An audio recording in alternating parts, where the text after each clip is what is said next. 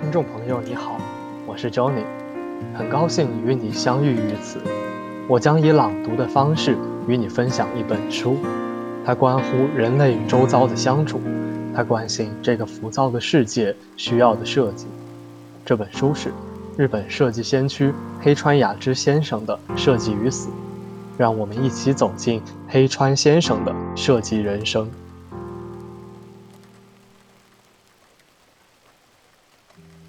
设计物体造型时，我早已对其触感了然于心。二零零九年二月十七日，我一直认为设计是用一曲用素材弹奏的音乐。素材材料原属于地球的一部分，因此设计就是一种将素材中蕴含的地球元素抽取并表现出来的工作。铁，我们能从这种材料的深处听到火焰燃烧时炽热的声响。玻璃曾经是一滩融化的液体，如同凝固的水，仿佛在说关于火焰的记忆早已烟消云散了。其布线多至见识出产的陶瓷器皿，其柔润的白釉彰显出白色的纯粹。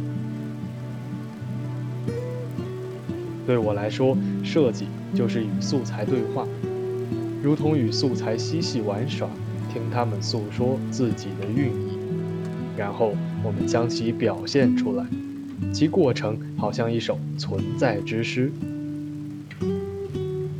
我认为设计的要义并不在于捕捉物的外部形态，而是侧耳聆听，去把握素材的整体印象。在为这种印象赋形。不过，形态并不是由我创造出来的，而是素材显现在我脑中的，非由我给予它形态，而是它自身的一种显现。不，也不尽然。回想我自己的设计工作，形态浮现的方式，与其说来自于素材。倒不如说是从我与素材的关系之中诞生出来的。一旦手中握起工具，我的手与素材之间就在想象之中展开了一场对话。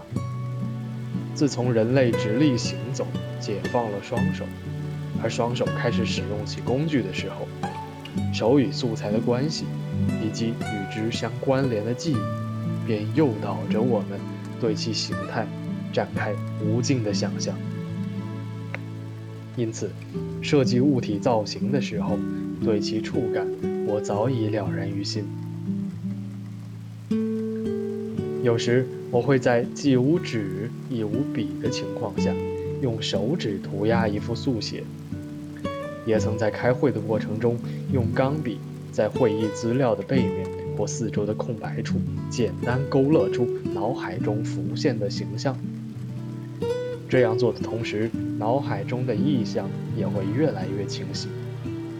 反倒是郑重地在桌上铺好白纸，打算认真画一张草图时，灵感却迟迟不肯光顾。唯有在平平无奇的日常状态下，驾车时、看电视或喝下一口茶时，灵感才会悠然迸现。那个瞬间，犹如一缕清风拂过心头。令我畅快不已。